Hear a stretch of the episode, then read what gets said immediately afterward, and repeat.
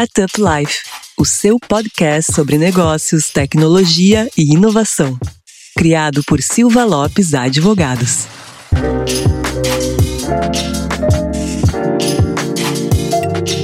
Fala galera, meu nome é Lion Lopes e está começando mais um Startup Life, o seu podcast sobre negócios, tecnologia e inovação. E como sempre, dividindo aqui a bancada de hosts junto comigo, tá a minha amiga Cristiane Serra. Cris, qual que é o nosso assunto hoje? Lion, bem-vindo de volta. Para quem não entendeu por que bem-vindo de volta, depois de escutar esse episódio, volta no anterior que vai entender porque a gente tratou sobre empreendedorismo feminino, então a gente fez uma bancada só de mulheres. Então, Lion, bem-vindo de volta ao podcast. E antes da gente revelar qual é o assunto de hoje, aquele recado importante para os nossos ouvintes. Não esqueça de acessar o portal startuplife.com.br para notícias e informações sobre o ecossistema e também nos seguir no Instagram, arroba StartupLifeOficial, seguir no Spotify ou na sua plataforma de preferência. Hoje vamos debater um assunto bem interessante, que é o desejo de muitas startups, o Venture Capital. E Lion, conta pra gente quem são os nossos participantes. Perfeito, Cris. Uh, deixa um convite aqui para a galera também, que a gente já teve um conteúdo, uh, uma live que a gente fez junto com o pessoal também da Canary, da Indicator Capital e do fundo CRP, falando sobre um assunto com outro tipo de viés. Então, né, o pessoal, depois de escutar o nosso podcast aqui, também pode ir lá ver a live uh, e complementar os assuntos. E para hoje a gente chamou algumas feras aqui do mercado para compartilhar um pouco do seu conhecimento e o primeiro que eu vou chamar para se apresentar aqui é o meu grande amigo, o Cris, o Cristiano Freitas, da Cirrus Contabilidade. E aí, Cris, beleza? Beleza. Obrigado pelo convite. Estou feliz aqui de, de volta, né? A gente bateu um papo super legal aí sobre métricas, um dos conteúdos aí que a gente trouxe aqui é, para o podcast. Então, para quem não me conhece, eu sou sócio e fundador da Cirrus Contabilidade. Né? A Cirrus tem o privilégio ali de atender centenas de startups e ter acompanhado algumas delas durante as várias etapas ali de captação de investimento, inclusive sendo algumas delas unicórnio hoje. Né? Então, fico muito feliz aí de, de estar de volta é, e vamos embora que hoje o papo vai ser bom. E recentemente, né, Cris, está aí na comissão diretiva da AB Startup como diretor financeiro também, né, Cris?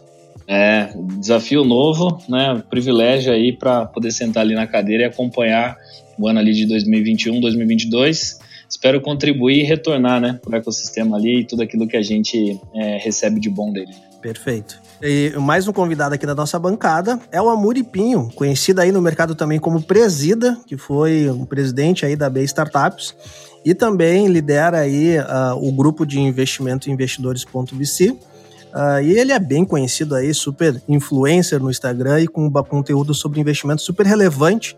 E é uma honra ter o Amuri aí também na nossa bancada. Tudo bom, Amuri? Tudo bem, Lai, obrigado. É uma honra estar aqui com vocês, compartilhando aqui é, esse conhecimento também. Conheço alguns aqui, sou bem próximo do Cristiano também, trabalhamos juntos em alguns investimentos. Eu sou presidente da B Startups, é, em final de mandato, né? Estou é, recebendo aí com, com, muito carinho essa nova diretoria que está chegando agora para ficar 2021, 2022. Sou investidor anjo, é, trabalho com startups há, há, pelo menos uns 12 anos, já fiz 28 investimentos em startups, já vendi quatro startups é, é como investidor. E lidero o Investidores.vc, que é um, uma imersão que ensina investidores de qualquer área, imobiliário, ações ou pessoas que simplesmente querem diversificar seus investimentos em inovação, numa imersão de dois dias, onde eu ensino todo o meu playbook, todo o meu processo de investimento. E no final, esse cara pode co-investir junto comigo. Então, já somos 115, 115 investidoras e investidores, já fizemos mais de 5,6 milhões é, em investimento nos últimos 12 meses e estamos crescendo. Estou aqui para compartilhar minhas experiências como investidor aqui no podcast hoje. Maravilha, muito obrigado aí pela disposição, Amori. E para completar nossa bancada aqui como nosso terceiro convidado é o Guilherme Lima, da Astela. Astela aí que é um fundo de investimento super reconhecido e respeitado aí no mercado.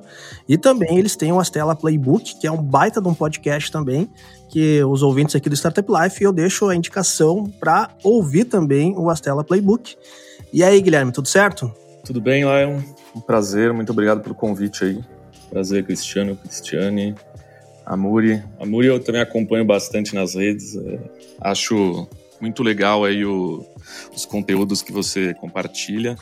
É, como você falou, eu sou, da, sou membro do time das Telas. Stella é um fundo aí de, de venture capital brasileiro, investe em estágios seed, Series A, é, basicamente todos os setores, né, buscando sempre empreendedores ambiciosos é, para mudar o país aí, é, com base em tecnologia, né. É, e, e, eu também tenho a minha newsletter, também se, se quiserem seguir por lá. Eu compartilho bastante sobre Venture Capital, que é o assunto que eu mais gosto de falar. Ela se chama Dealflow BR, então acho que não é muito difícil de encontrar aí na, nas minhas redes. Mas um prazer estar aqui e um prazer é, falar sobre esse assunto aí. Perfeito.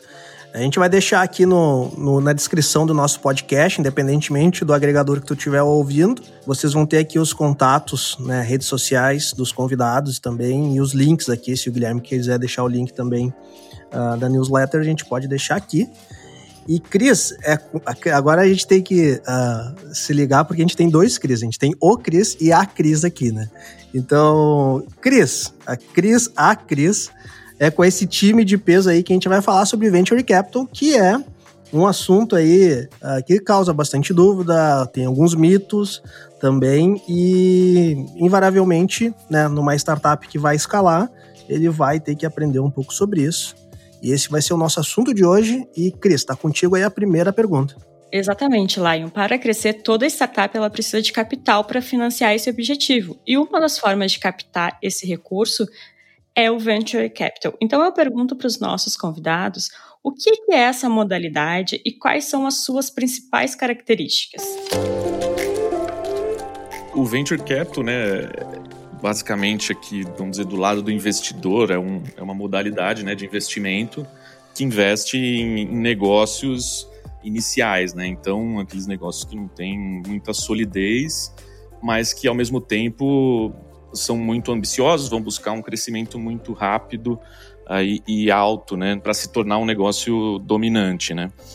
Mas como falou assim, né? Então, para o nosso lado do investidor, tem muito risco nesse investimento é, da mesma forma que a gente espera um alto retorno, né? Então, é, para retornar grande, assim, ser um bom retorno para o investidor, tem que ser um negócio né, que a gente chama próximo desses unicórnios, né, negócios bilionários, para assim retornar talvez um, um investimento, um, um, fundo de investimento em, em, venture capital, né? Beleza. Na visão do investimento anjo, isso é uma, é uma, é uma esteirinha, né? Então, quando a gente está falando de venture capital, apesar do, do do termo ser bem mais direcionado para os fundos, né, para os VCs, o investimento anjo ele acaba sendo a primeira, uma das primeiras partes dessa esteira.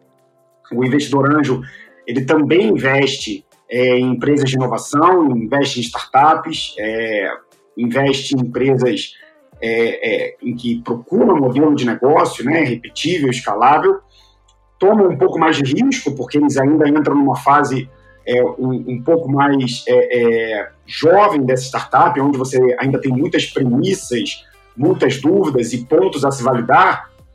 E o papel do investimento anjo é justamente empurrar, né, ajudar essa startup a encontrar o que a gente chama de product market fit, que é quando ela consegue esse equilíbrio perfeito, ou pelo menos a busca, né, um sinal desse equilíbrio entre um problema real que existe no mercado, que a startup está resolvendo, com a sua solução tecnológica, essa solução resolve esse problema e existe um mercado pulsante suficiente que demanda essa solução. Então, quando o empreendedor consegue encontrar esses caminhos, ele, ele geralmente consegue mostrar a atração necessária para que um, um fundo de venture capital, um VC, possa fazer o aporte. O anjo entra no início dessa busca, né? O capital dele tem como objetivo crescimento, mas ele também tem é, a resposta de algumas das hipóteses. Então, o, o, o venture capital, o investidor anjo, o seed investor, trabalham, de certa maneira, é, é, em conjunto, um preparando é, a startup para que ela chegue na sua melhor forma possível para que o próximo possa investir. Então, estamos no mesmo barco aqui e é bom sim fazer essa ressalva. Sou um grande fã do Guilherme, um grande fã do Edson Donati, um grande fã da Estela. É uma honra estar aqui com você também. Legal. E o Amuri e o Guilherme, o Amuri trouxe aí um negócio interessante, uh, falando que é uma esteira realmente, né? E tem alguns outros uh, investidores que falam que é uma corrida de revezamento também, onde né, um investidor vai passando o bastão para o novo investidor. E daí eu gostaria de fazer uma pergunta aí para o Amor e para o Guilherme. É, a gente ouve aí, existem vários tipos de investimentos, uh, até legal falar um pouco, a gente aqui do Silva Lopes, nos últimos 12 meses, a gente bateu um, a gente bateu um, um, recorde super legal pra gente, que a gente ficou bem orgulhoso. E a gente conseguiu operar aí nos últimos 12 meses 200 milhões em investimentos, em deals, né? Tanto em exits como em, em investimentos. E a gente ficou bem feliz. Isso em diversos uh, tipos de investimentos diferentes, né? Então a gente ouve muito falar sobre investimento anjo, sobre aceleradora, capital semente, série A, série B. Eh, eventualmente incubadoras também. E daí eu queria perguntar para o Amuri e para o Guilherme e, para o Cristiano uh, quais que são essas etapas, assim, né, para o empreendedor de primeira viagem. Cara, qual que é, de repente, o, o ideal para ele procurar no início, quando ele estiver tracionando, ele procura qual tipo de investimento, para a gente ter um pouco dessa esteira que o Amuri comentou, um pouco mais clara aí para os nossos ouvintes aí. Se quiser começar, Amuri? Beleza, beleza. Bom, vamos lá.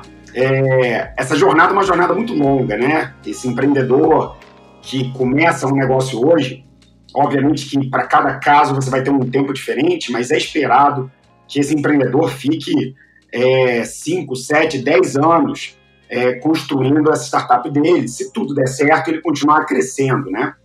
É, se você for pensar na esteira completa da criação do empreendedor, na hora que ele tem a epifania de um problema para começar a resolver, até um possível IPO, como por exemplo fez a Melios, a gente está falando aí de uma esteira de 7, 8, realmente 9, 10 anos, na maioria dos casos.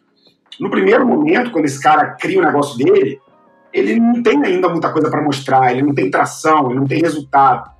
E às vezes ele precisa de capital, ou pelo menos ele acha que precisa de capital, para começar a construir aquela solução. Nessa primeira fase, ele tem o que a gente chama de FFF, que é o Family, Friends and Fools, é, que na tradução seria família, amigos e tolos, ou ingênuos, né, que eu acho que seria um pouco mais adequado. São aquelas pessoas que colocam um pouco capital, de 50, 100 mil, na maioria dos casos, é, numa fase ainda inicial e muito no CPF. O que, que eu quero dizer com isso? É, como você ainda não tem uma atração, algo para mostrar do seu produto, você não conseguiria convencer um investidor anjo que não conhece você de que ele deveria colocar o dinheiro. Então, ele procura ex-chefes, amigos de trabalho, alguns anjos que são próximos dele, alguns mentores, advisors, parentes, né, irmãos, talvez mães, pais, tios, avós. Depois desse FFF, ele tem o famoso investidor anjo. É um investimento em que ele vai colocar é, até um milhão de reais para que essa startup dure, então, 18 meses aí com esse dinheiro e crescendo. E ao final de cada desses 18 meses, que é um, um tempo aproximado entre uma rodada e outra, ele vai passando por essa esteira, que depois do anjo dá espaço para o seed, né, que é um investimento do investimento seed, um seed investor. É um cheque ali entre 1 e 4 milhões de reais, é, a partir de um milhão, né? Que muitas vezes a startup acaba pulando esse cheque. É, não tem tanto um, um, ponto negativo ou positivo sobre isso, mas se ela está crescendo num ritmo interessante, significa que ela tem que continuar crescendo. E como ela já tomou o investimento anjo e ela está nessa esteira de venture capital, o crescimento dela é esperado é que ela realmente cresça duplo dígito mês a mês, ou seja, que ela triplique, quintuplique ou mais a cada 18 meses. Passado pelo seed investor, se essa startup continua mostrando resultado, mostrando tração, ela vai para o fundo, ela vai para o venture capital, ela, ela, na verdade ela está, né, mas ela vai atrás de um cheque maior, que é o famoso Series A, né, uma série de Series, né, Series A, Series B, Series C, aonde o fundo de venture capital, trabalho aí que a Estela faz, é, é, corresponde a um cheque na maioria das vezes, superior a 5 milhões. E aí, obviamente, cada rodada, Series A e Series B, esse valor vai aumentando: 10 milhões, 20 milhões, 30 milhões, 50 milhões. Até essa startup está grande o suficiente, ela já se aproxima de uma empresa é, é, é, em, em, volume de transação, em funcionários, em receita, de uma empresa grande, bem normal, né? Então, bem tradicional. Obviamente que ela ainda tem o mindset dela de inovação, de startup, processos muito mais ágeis, mas aí ela já está bem perto da cara do gol, ou para ir buscar realmente um cheque muito maior, com private equity, né, instituições financeiras um pouco maiores, ou para até fazer um IPO, que tem sido uma realidade que a gente tem visto no Brasil recentemente. Essa, essa esteirinha básica acompanha aí a, a vida desse empreendedor que decide entrar no mundo venture capital e, ao mesmo tempo, carrega uma responsabilidade de ter que crescer e trazer performance e crescimento para que ele possa ir conquistando cada vez mais clientes, mas também a confiança de novos investidores que conseguem colocar capital nela para ela continuar tendo esse crescimento exponencial e agressivo. Perfeito. E é, é interessante, né, Amor, que essas esteiras, como tu falou ali, né, não necessariamente é algo estritamente dogmático, né, que a, que a startup vai ter que passar por cada uma dessas etapas. As, as etapas estão aí para guiar, mas também estão aí para quebrar de acordo com, com cada caso, né?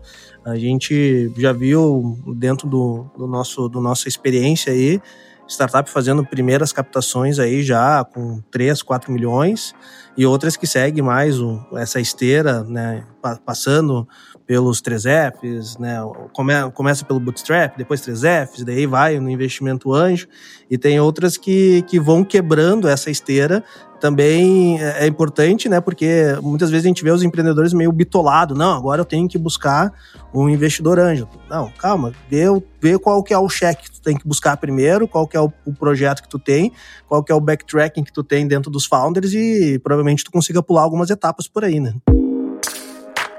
Sim, principalmente se você precisa, né? É, eu, eu, eu, eu não tenho medo de falar que se esse empreendedor consegue crescer com as próprias pernas e não está perdendo nenhuma oportunidade que é necessário capital, é melhor ele preservar essa participação na startup dele, né?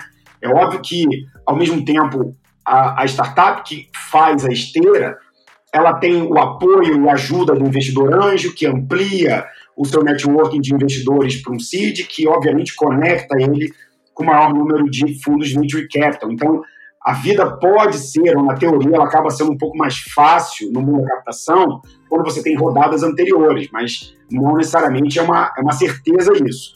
Ao mesmo tempo, uma das coisas mais importantes, se não a mais importante para esse empreendedor, é ele preservar esse cap table, né? Depois do crescimento, do negócio dar certo, ele tem que manter a saúde do cap table dele, que é justamente o que vai colocar com a participação que ele tem na startup dele. Se ele ceder demais, ele vai sendo desmotivado, ele vai perdendo atratividade, aquilo ali deixa de ser uma oportunidade da vida dele, porque ele vai acabar ficando muito diluído. Então, tem um trade-off interessante, mas se o empreendedor consegue crescer, consegue trazer resultado, consegue é, é, manter esse crescimento exponencial de 3, 5 vezes ou mais no investimento anjo, de 3 vezes no round seed, e por aí vai com, com, com fundo, é interessante que, que, que ela consiga é, é, fazer isso sem ter que ceder uma participação para um investidor. Agora, tem que ter atenção, porque muitas vezes essa hiperproteção do cap table e não buscar um investidor, ah, eu quero tocar do meu jeito, eu não quero ceder nada para ninguém, eu quero ter a fatia maior do bolo lá no final, pode afastar esse empreendedor é, é, de possíveis investidores e na hora que ele precisar, porque ele vai precisar, é muito raro. É, é eu não conheço nenhuma história, talvez vocês possam me ajudar aqui, mas é muito raro você conseguir chegar até o final da jornada sem nenhum investimento. Eu, eu diria que não existe é, é, é, um caso que eu possa falar facilmente aqui, porque mesmo os empreendedores, a família, os amigos e os clientes não vão conseguir prover a quantidade de capital necessário para uma startup se tornar um negócio gigantesco. Ela vai precisar de capital. Então, é, é, eu sempre gosto de fazer esse, esse equilíbrio. Eu sou investidor, Acho que o investimento garante uma chance maior de realização da startup por causa do crescimento e por ela ter os recursos necessários, mas ao mesmo tempo é importante a preservação do cap table. Então, sim, pular numa rodada ou outra, não ceder no FFF, não ter um round seed ou pular no anjo, pode ser muito positivo se a startup consegue crescer sem o dinheiro dele. Eu queria também só adicionar aqui que acho que foi ótimos pontos e, e, e, que o, né, aqui o venture capital ele é uma, uma ferramenta, né, para o empreendedor construir um negócio de impacto né, grande na sociedade, né?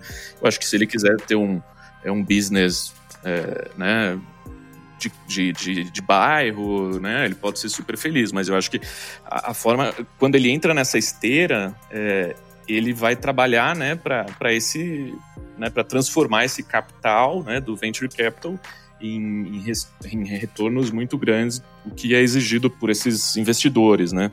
Então, assim, ele pode escolher então, o venture capital ou o bootstrap, né? Que é, que é você ir sem recursos de terceiros, né? Então, mas eu acho que é o momento que você busca esse recurso de outro investidor, você está indo para um caminho de realmente transformar, fazer algo grande, né? Então, isso acho que tem que ter em mente que também, né, fazer algo grande exige muito da sua vida é, né, pessoal, social, e mas que no final do dia pode ser muito recompensadora, né? É, um, um ponto que, que eu indico e eu falo bastante para os nossos clientes. Uh, o Amuri até já comentou isso em alguma, algumas lives que ele fez também, mas que o, o importante, né, como o Guilherme falou, o investimento ele vem muito para catalisar o crescimento, né? Então é importante também a, a startup ter um pouco de timing em entender onde ela vai buscar o investimento como um catalisador do seu crescimento e não como uma necessidade de sobrevivência, né? Isso pode impactar bastante como que vai ser o trade-off ali, uma negociação. Então é, é, interessante falar isso, né? É importante que o, que o empreendedor, quando estiver buscando a, o investimento, que ele entenda esse time, ok, eu quero, eu quero buscar um investimento agora para catalisar o meu crescimento. Eu já tenho uma curva de crescimento, eu quero uh, deixar o cotovelo cada vez mais agudo nessa curva, nessa curva de crescimento e não necessariamente uma, um, uma captação para sobrevivência, né? Olá, eu até contribuindo aí um pouco nesse, nesse aspecto aqui na Cirrus, né? Eu, durante muito tempo, eu trabalho ali com, com, com empresas de base tecnológica desde 2009, é, de uma forma mais profunda, analisando ali as fases de investimento, os estágios sobre a ótica financeira e crescimento de 2013 para cá, né, com a Cirrus. Mas, de modo geral, tenho muitos amigos que captaram, enfim. E, e, o mais engraçado, né, do ponto de vista que a gente vê aqui no dia a dia, é a falta de preparo do, do, do próprio empreendedor de entender, é, de certa forma, essas, vamos chamar de esteira, mas essas, esses pontos aqui é, de validação ou como utilizar isso de uma forma inteligente na startup dele, né? Até o Amor ele é, tem, né? O, fez recentemente um, lançamento super interessante voltado para empreendedor, né, que foi o Match, analisando exatamente isso, assim, cara, você, é, falta preparo, né, em muitas desses estágios, e às vezes o cara não precisa passar ali por uma, por uma fase de FFF, ele poderia é, desenvolver ali num, num, período de bootstrapping, ou mesmo é, ele não fez ali o dever de analisar contexto, mercado, problema, enfim, de fato ele tem que rodar. E aí, olhando para a parte contábil, que a gente vê em muitos desses dos empreendedores é isso, assim, ele não, de, ele não tem ainda definido muito claramente os canais, crescimento, o problema, etc. E ele vai captar porque, cara, ele está gastando grana, ele precisa de, de, é, Ele entende que investidor vai suprir uma grana que o negócio dele ainda não gera, quando na realidade ele não vê aquilo como uma oportunidade e o próximo passo ali para levar e crescer. Então, acho que um dos pontos aqui para empreendedores que porventura é, venham aqui, existem N materiais, até o, o, o, Guilherme comentou um pouco, a Muri tem muito conteúdo, o Guilherme também muito conteúdo produzido, dos empreendedores fazer um pouco esse dever de casa, né? Do, do ponto de vista de preparo mesmo, para entender em cada etapa o que é necessário, olhar para a ótica do investidor, que é algo que eu estou aprendendo também aqui do outro lado da mesa, né? Fazendo alguns investimentos anjos, né? E uma prática bastante comum no mercado é diversificar o risco dividindo o fundo ou investimento em várias startups, isso buscando aumentar as chances de retorno econômico. E para que esse investimento seja realizado, há uma série de etapas, e por isso eu pergunto ao Amore quais são elas. A gente sabe que tem aí o período de captação, do investimento e do desinvestimento, mas explica melhor essas etapas para os nossos ouvintes, Amore. Bom, essas etapas elas funcionam bem diferentes entre investidor anjo e os fundos. Então, vai ser ótimo ter o Guilherme passando essa visão do, do, do lado do, do, do, venture capital, né? Porque o investidor anjo, quando, como ele geralmente é o primeiro cheque dessa startup, né? A primeira, primeira jornada um pouco mais séria com o investimento começa é, no investimento anjo. A, a ideia em relação a, a investimento e desinvestimento é que, na verdade, esse anjo, ele, ele, ele só faz o desinvestimento, ele só tem o retorno ou a diminuição do, do, do, do seu risco do que foi investido quando ele tem um evento de liquidez, quando ele tem a possibilidade de vender a sua participação na startup. Né? Diferente da maioria dos investidores, é, obviamente todo mundo é que sabe, mas o, o, o investidor anjo, né, o, o, venture capital como um todo, ele ganha, obviamente, no, no, sucesso na venda daquela startup. Ele não tira dividendos, porque o lucro da startup é redirecionado para o crescimento dela. O anjo, quando ele investe na startup, ele, ele acompanha essa startup ao longo da jornada dela, até que acontece, é, graças ao desempenho dela, ou uma venda, ou uma fusão, um M&A, é, uma aquisição dessa startup, ou quando um grande fundo de venture capital, é, a Stella, por exemplo, decide fazer uma grande rodada porque essa startup realmente está mostrando para eles que é uma oportunidade que não pode passar. Nesse momento, existe a possibilidade desse anjo sair, é, dado que a, o investidor ele quer, obviamente, ter uma participação na startup dele, mas ele não quer hiperdiluir os founders, né? não quer tomar essas ações somente dos founders. Então, ao invés de pegar uma parte muito grande deles, eles colocam como uma opção comprar a parte dos anjos, parte desse capital vai para os anjos, que é a famosa saída desses anjos, e uma parte desse capital vai para o caixa da empresa para o crescimento dela. Isso geralmente acontece a partir do terceiro, quarto ano do investimento feito por esse anjo. Então, em linhas gerais, a gente faz um investimento imaginando que em cinco anos a gente vai ter um possível evento de liquidez, mas é, é, exemplos acontecem mostrando que isso pode acontecer antes. Eu vendi a, a minha primeira startup para a B2W, né, que é dona da Americana, Submarino, é, dois anos e três meses depois de eu ter feito o investimento. A minha segunda saída foi é, um ano e sete meses depois do investimento, quando eu vendi a VidMonster para Hotmart. Mas eu tenho muitas startups ativas no meu portfólio, como a Gama Academy, por exemplo, que já está há mais de quatro anos né, na, no, no, meu portfólio e captando novas rodadas. E, e eu, como investidor, é, na maioria desses casos, tenho a opção de continuar acompanhando essa startup ou não. Quando é uma compra da startup 100%, como foi os meus casos de saída, vendia a Singu para Natura, etc., é, a negociação foi colocada na mesa. Olha, queremos comprar a parte de vocês, essa é uma oferta, é, e vamos comprar a empresa como um todo, então você recebe a sua parte. Para o investidor anjo, a partir de quatro anos começam a nascer essas possibilidades em média, e então o nosso desinvestimento acaba acontecendo nesses eventos de saída. Mas no mundo dos VCs é completamente diferente, né, Guilherme? Exato, Amori. É, realmente, no, no, no, fundo de Venture Capital, é, a gente não tem né, esses... Que, que acho que no, no, no, mundo de investimento anjo você tem os early exits, né, assim, que são né, um pouco saídas mais é, em poucos anos, né. É, o objetivo mesmo do, do Venture Capital é que, né, como a gente está fazendo muitos investimentos, eu acho que tem um pouco da matemática né, do fundo. A gente faz né, 20 investimentos é, e a gente sabe que, né, acho que depois do segundo, terceiro ano, se a empresa não, não cresce, dificilmente ela vai conseguir ter um sucesso no futuro. Então, a gente sabe que 70% aí dos, dos fundos dificilmente retornam aí mais que uma vez o, o retorno do, do, do investimento, né? E aí esses 30% eles têm que, que maturar muito bem, crescer muito, né? Ir para um IPO, virar um unicórnio para fazer sentido para é, né, em termos de, de, valorização do investimento do fundo e, e, assim poder retornar. Né? Então, essa é um pouco da, da tese, da matemática de, de, gestão de portfólios de fundo. Né? Então, assim, por isso que a gente sempre, em fundos assim, seed, Series A, a gente olha para negócios que tem que realmente virar assim negócios bilionários, mesmo que sabendo que alguns vão, vão errar, né? A gente a, a, coisa boa, apesar de ser muito difícil isso, né? Mas a coisa boa é que quando você perde, você só perde uma vez seu investimento, né? Naquela empresa. E então o objetivo é a gente é, buscar o ganho infinito, né? Então a gente sempre vai buscar as empresas que mais crescem. Essa é um pouco a nossa análise de quando a gente investe. Né? Perfeito.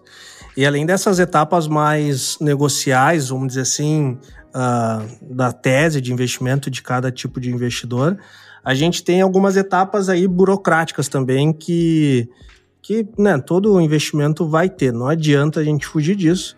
Então a gente tem ali desde o MOU, o term sheet, passa para due diligence, depois vai começar a minutar os, os acordos de investimentos, daí depende de cada tipo de investimento, até né, um momento de conversão, se for feito um, em um período ali como os investimentos anjo, alguns já fazem direto via aumento de capital, emissões de ações, então cada, cada um tem as suas etapas.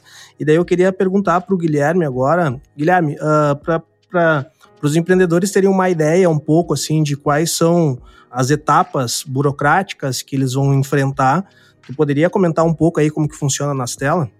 Claro, é, o nosso assim, é, o nosso processo de investimento, né, basicamente é a gente engaja né, com um empreendedor desde né, do momento que a gente conhece ele, é, faz algumas reuniões né, entre time, entre sócios. Uh, nessas, assim, é, o que a gente tem de burocrático é mais a parte de, de documentação de, de, de, apresentação da empresa. Né? Então, a gente vai olhar um pouco aí pitch deck, né, alguns números da empresa e, e a empresa, assim, estando atraente né? Esse é o processo das telas. Tá? Estando atraente para um sócio, é, esse sócio leva para os demais, né? Para tomar uma decisão em conjunto. É, todos os sócios estando de acordo nessa, nessa apresentação de comitê que a gente chama, a gente faz um deep dive, né? Que então é uma análise do, da empresa mais a fundo. Então a gente vai a mercado, conhecer o mercado melhor, conhecer quem são os players, né? É, o sentimento de quem está tá fazendo isso no mercado, né? confirmar algumas percepções sobre o tamanho daquele negócio, como pode ficar, né? E aí, né, nesse momento, na verdade, desculpa, nesse momento antes desse deep dive que a gente chama, a gente já apresentou então um term sheet, né, que seria uhum. a proposta do investimento, o que, que a gente está oferecendo, é, por qual participação a gente está buscando, alguns termos que, que hoje em dia é muito padrão no mercado brasileiro. E a partir então desse deep dive, né? Guilherme, só para o pessoal uh, que, que talvez não tenha tanto conhecimento, o term sheet ali é os pontos uh, principais da negociação que futuramente vão estar expressos ali no, no, nos documentos definitivos, né? Então, como o Guilherme falou, vai estar ali percentual, vai estar o, o, o valor do cheque, alguns direitos e obrigações de cada uma das partes e em síntese bem isso, né, Guilherme? Exatamente. Então, assim, nesse deep dive, é, é, depois então tem o term sheet, esse deep dive, junto com esse deep dive vem o, né, o, vem o, a due diligence, que aí é um, também é um processo, né, que a gente chama fiscal, aí legal, para ver é, uma parte mais realmente burocrática, com especialistas dessas áreas, para entender se, se né, tudo que foi exposto durante o processo realmente existe, né, e é, acontece. É, esse também é um processo assim que demora normalmente 30 dias e, e, e para o empreendedor ele tem que levantar documentações, né, junto com a sua equipe, é, essas documentações mais fiscais, contábeis, né, jurídicas. E e aí assim estando ok também a do diligence a gente fecha o contrato baseado no term sheet, eventualmente tem alguma negociação ou outra de contrato e esse é, a, é, o ponto final, assim, né? Basicamente, assinando o contrato, é, envio do, dos recursos, né? Do investimento.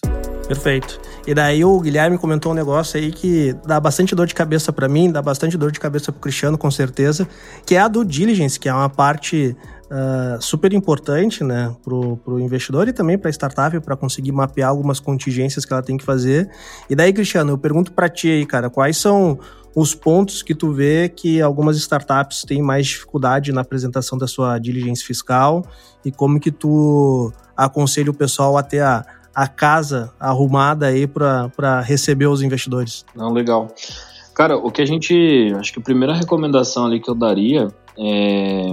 Geralmente essa parte documental, né, contábil e algumas questões ali de, de comprovação, elas são um pouco negligenciadas no aspecto de timing, assim, né? Então, geralmente a informação, é, depois que você avança algumas etapas, naturalmente é, faz sentido, né? Que a informação chega para compilar toda aquela lista de documentos que a gente já sabe, né? De, de demonstrativos, enfim.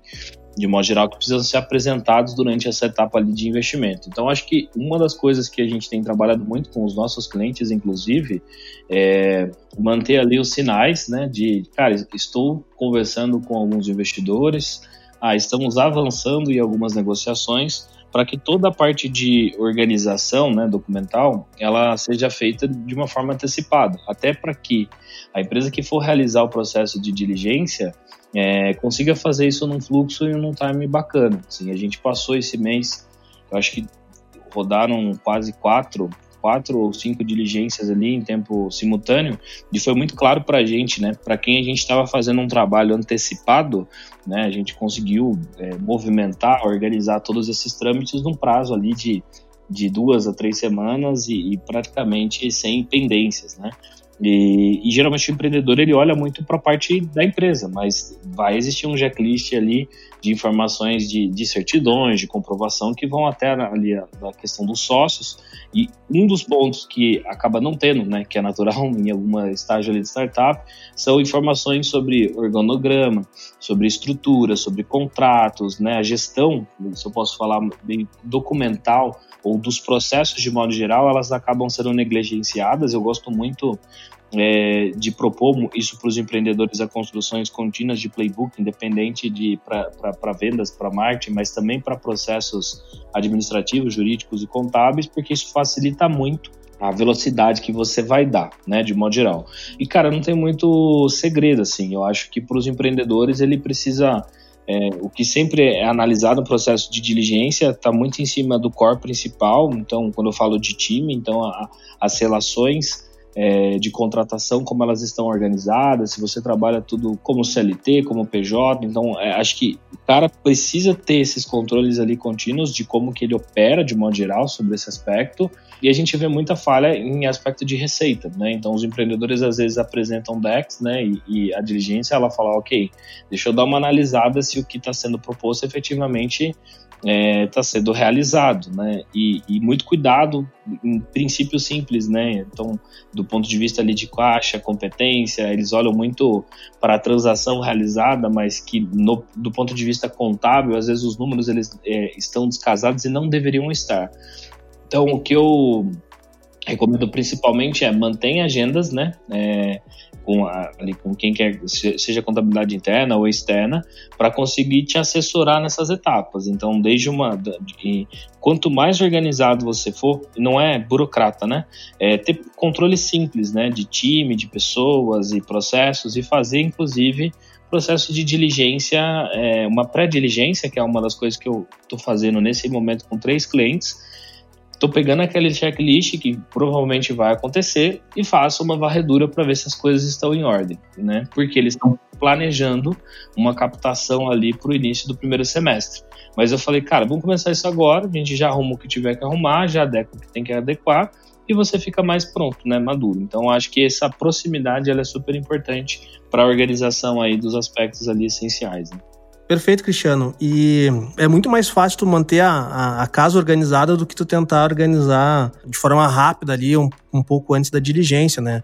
Porque uh, nos aspectos fiscais o, o, Cristiano trouxe, nos aspectos legais aqui, basicamente, os, claro que isso muda de a cada momento, né, daquela esteira de investimento, muda também de a cada investidor, tem investidores que dão mais peso, outros dão menos peso, mas uh, em, em, na parte de diligência legal, basicamente, o investidor, e daí Amor e, e, Guilherme, né, me corrijam aí se vocês têm uma visão diferente, mas dentro da experiência dos fundos que eu já trabalhei uh, e dos deals que a gente já fez, ele vai analisar principalmente seu cap table e seu arranjo societário, verificando contratos anteriores, contratos de stock options e qualquer questões relacionadas à participação societária. Vai uh, dar uma boa olhada nas suas questões tributárias e fiscais também, uh, batendo junto com a diligência fiscal e contábil vai dar uma boa olhada também nos seus contratos mais impactantes que tu vai ter na tua rede contratual, vai dar uma boa olhada sobre a tua propriedade intelectual também, verificando se está tudo né, nos conformes, vendo quais são os principais uh, propriedades intelectuais importantes para o negócio. Vai verificar, por fim, também uh, questões relacionadas à parte de eventuais passivos relacionados a, trabalhista, né? E agora, que eu estou pegando bastante também algumas diligências, é a diligência relacionados a LGPD. Também que alguns fundos e alguns investidores já estão uh, prestando atenção nisso. Então, eu falo né, que a entrega de uma boa diligência vai ser o, o aquele primeiro ponto de contato mais profissional e de gestão que tu vai ter com o teu investidor, né? Vai ser aquele momento que o investidor vai dar uma olhada e vai ver se, além de tu ter um bom negócio, além de tu ter um bom modelo de negócio, se tu também tem uma boa gestão dentro da sua companhia, né? Sim, cara, eu, eu concordo com isso. E eu acredito que isso, isso deve acontecer.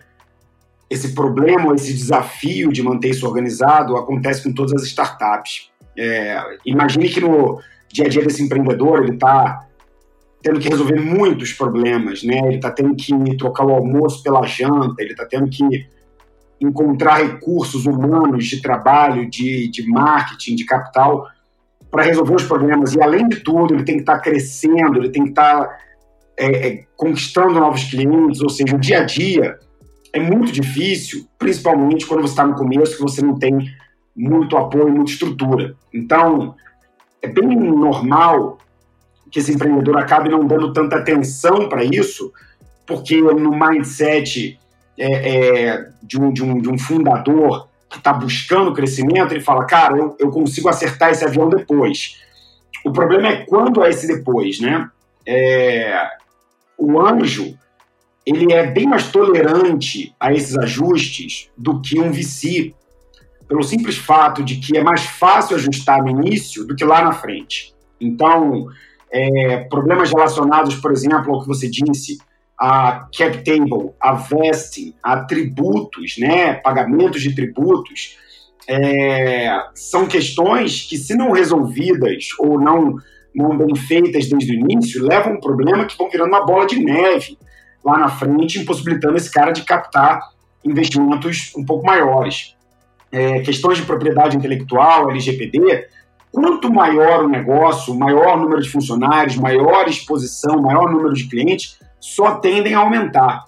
Então é muito difícil quando essa startup ela tem um bom mercado, tem um bom tamanho, mas ela chega é, é, destruída do ponto de vista de due diligence, do ponto de vista contábil, do ponto de vista de organização e de estrutura é, é para um VC.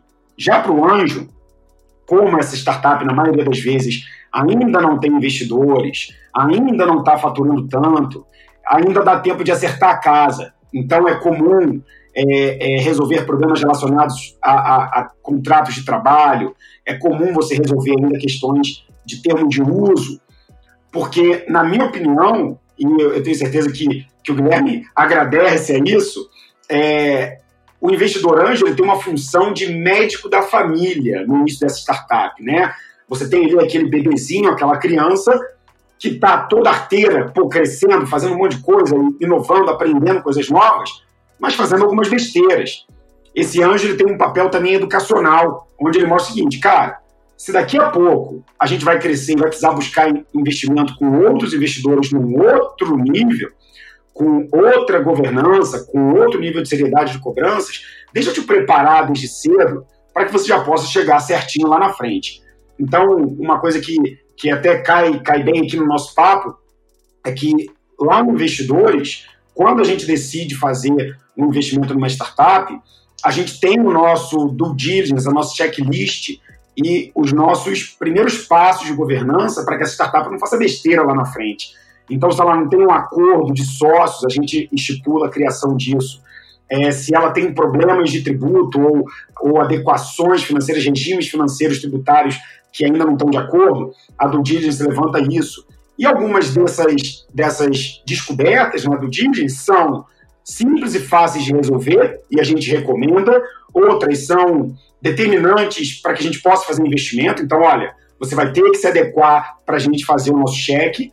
E outras são red flags, né? São é, é, é, impossibilitam o investimento. Então, problemas muito graves e não resolvíveis em cap table, questões tributárias que estavam escondidas é, é, ou ocultas, às vezes sem o próprio empreendedor saber, são coisas que a gente tem que pegar um pouco mais no laço é, e dizer não, ou falar resolve e volta. Porque se a gente aceita fazer investimento com esses riscos e esses problemas, isso vira uma bola de neve lá na frente e a gente não vai conseguir próximos investidores. Mas no mundo do venture capital, eu acredito que esse controle, essa governança seja um pouco mais acentuada, até porque essa startup está captando um volume muito maior de dinheiro, tem muito mais responsabilidades e ela já se aproxima cada vez mais de uma responsabilidade, de uma exposição que ela tem que estar tá em aderência.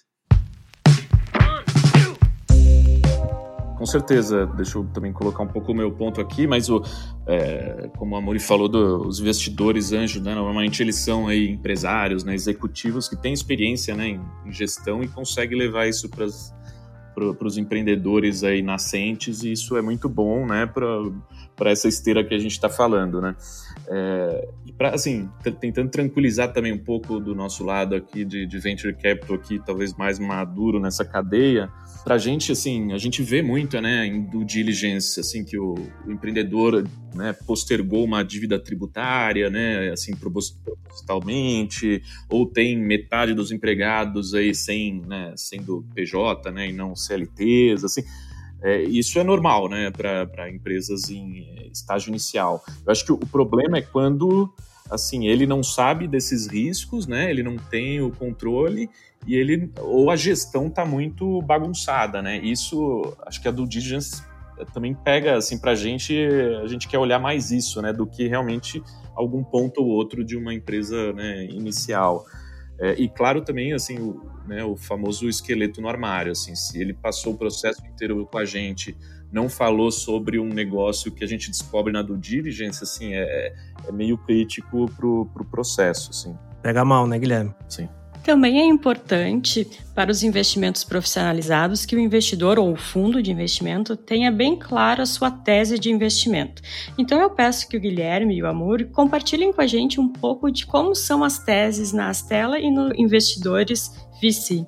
Então, falando da Astela, né? A Astela é uma gestora né, de venture capital de, de 10 anos aí já, de 12 anos na verdade. A gente está no quarto fundo, né? Um fundo de deve chegar a 400 milhões de, de reais para investir uh, em estágios, né? Então, seed e Series A, uh, empresas né, brasileiras pra, que façam negócio, né, principalmente no Brasil, uh, assim, que usam a tecnologia né, para tomar escala do negócio. A gente olha os negócios né, de tecnologia sendo né, as empresas que são, recebem venture capital que sejam né, de, de marketplaces, SaaS e consumer né, nesses mercados, agnóstico quanto a setores e indústrias.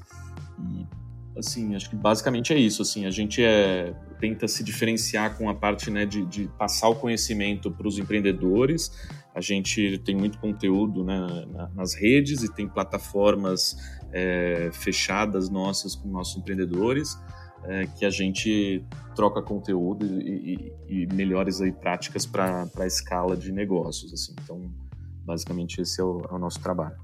Bom, no meu caso, é, muita coisa acaba sendo, é, sendo similar, né?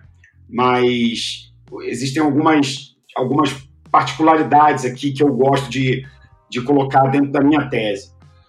É, eu faço de quatro a seis investimentos por ano, são cheques pessoais é, em torno de 50 a 100 mil reais, mas através do pool Investidores VC, é, eu diria que, que a, a, o nosso, nosso alvo são. Todos os meus investimentos hoje são feitos através do Investidores VC, né? Então, o Investidores VC também faz de 4 a 6 investimentos por ano. Nosso cheque é em torno de 1 milhão.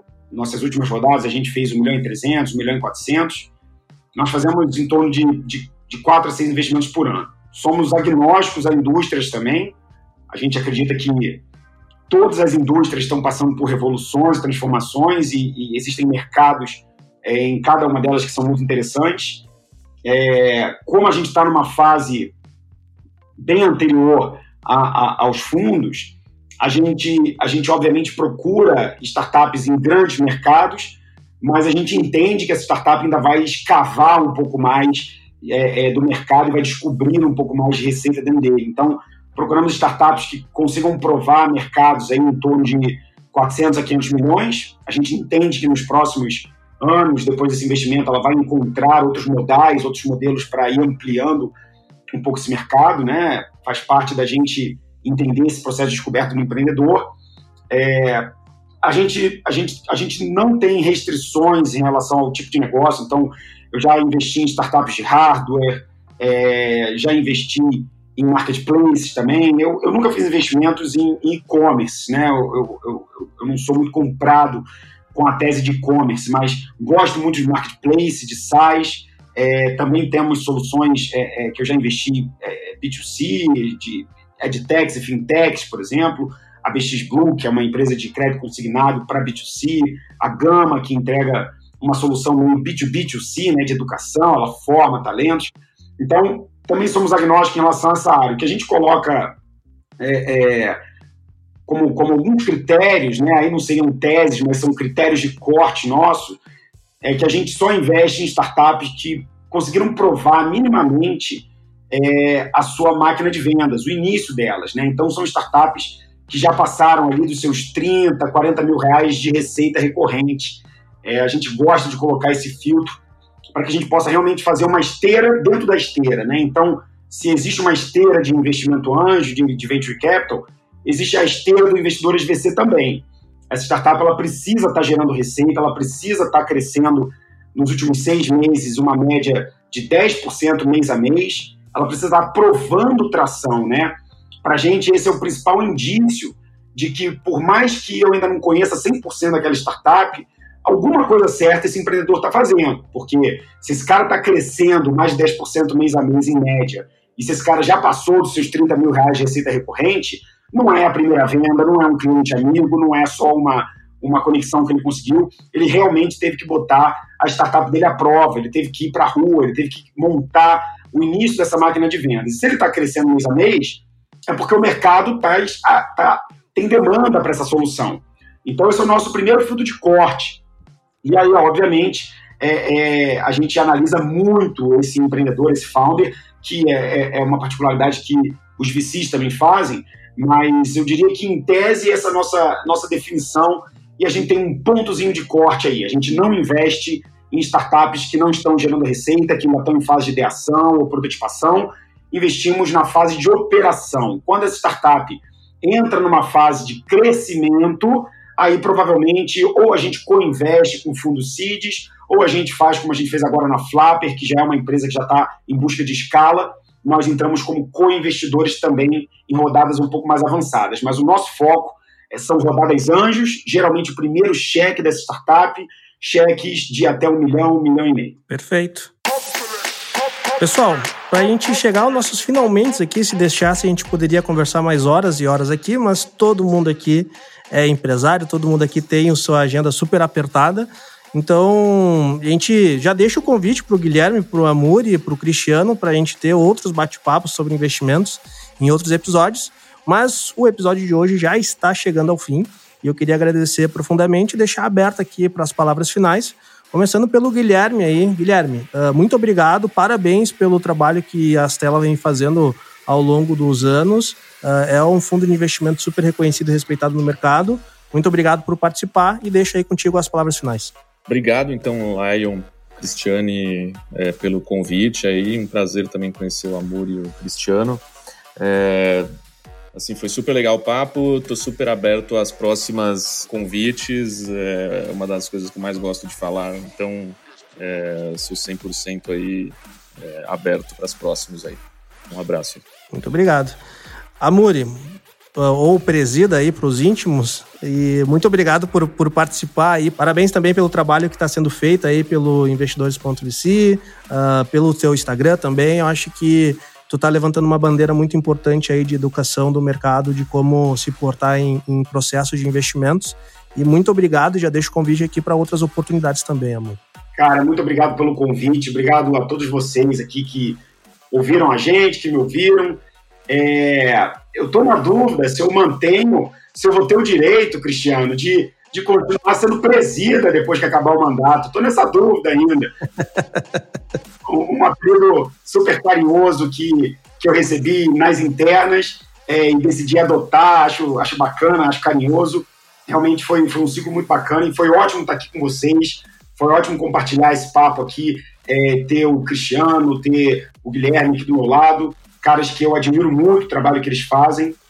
É, é uma honra para mim estar aqui, então, sempre aberta a convites, adoro o formato podcast, acho, acho gostoso de ouvir, gostoso de participar, também tenho o meu. Então, vou deixar aqui um convite para quem ainda não me conhece não me segue, me seguir lá no Instagram, arroba Muripinho. Lá vai ter todos os links para os meus outros canais, YouTube, podcast, newsletter.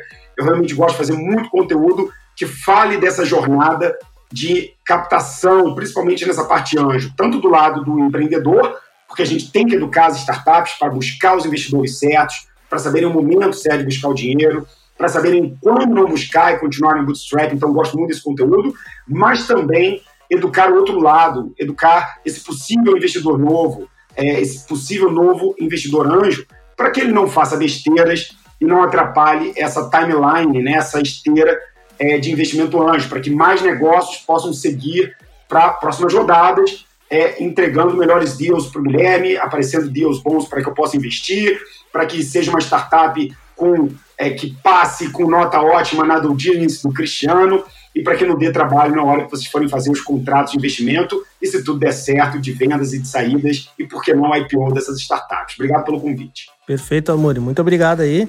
E Cristiano, meu, meu grande amigo aqui, parceiro, já quase um, um co-host aqui no nosso podcast também. Obrigado pela participação aí. Já deixo o convite que com certeza tu vai participar em outros episódios aí também, Cristiano. Não, show de bola. Eu que agradeço sentar na mesa aqui. Você aprende sempre, né? Eu, eu sou um cara que consumo muito podcast, assim. Até do Guilherme, parabéns aí pelos conteúdos produzidos. Vocês são dos podcasts que, que, eu, que eu consumo bastante. E sempre é um prazer, né? E, Amori, para mim sempre presida, né, cara? Aquele apelido carinhoso, uma vez presida sempre vai ser. Boa. E para quem né, não conhece, assim, também nas redes sociais, assim, sou o arroba Cirros Contabilidade, a gente, você pode encontrar a gente no Instagram, no YouTube agora, enfim, nas redes de modo geral. E a gente tem produzido muito material aí para poder, de fato, é, ajudar os empreendedores e contribuir positivamente com o ecossistema, né? Então, obrigado pelo convite aí e por ter participado também. Maravilha. Cris, muito obrigado também por estar aqui comigo na bancada, como sempre. Até o próximo programa. E nos vemos com certeza no próximo programa. Um abraço, pessoal. Tchau.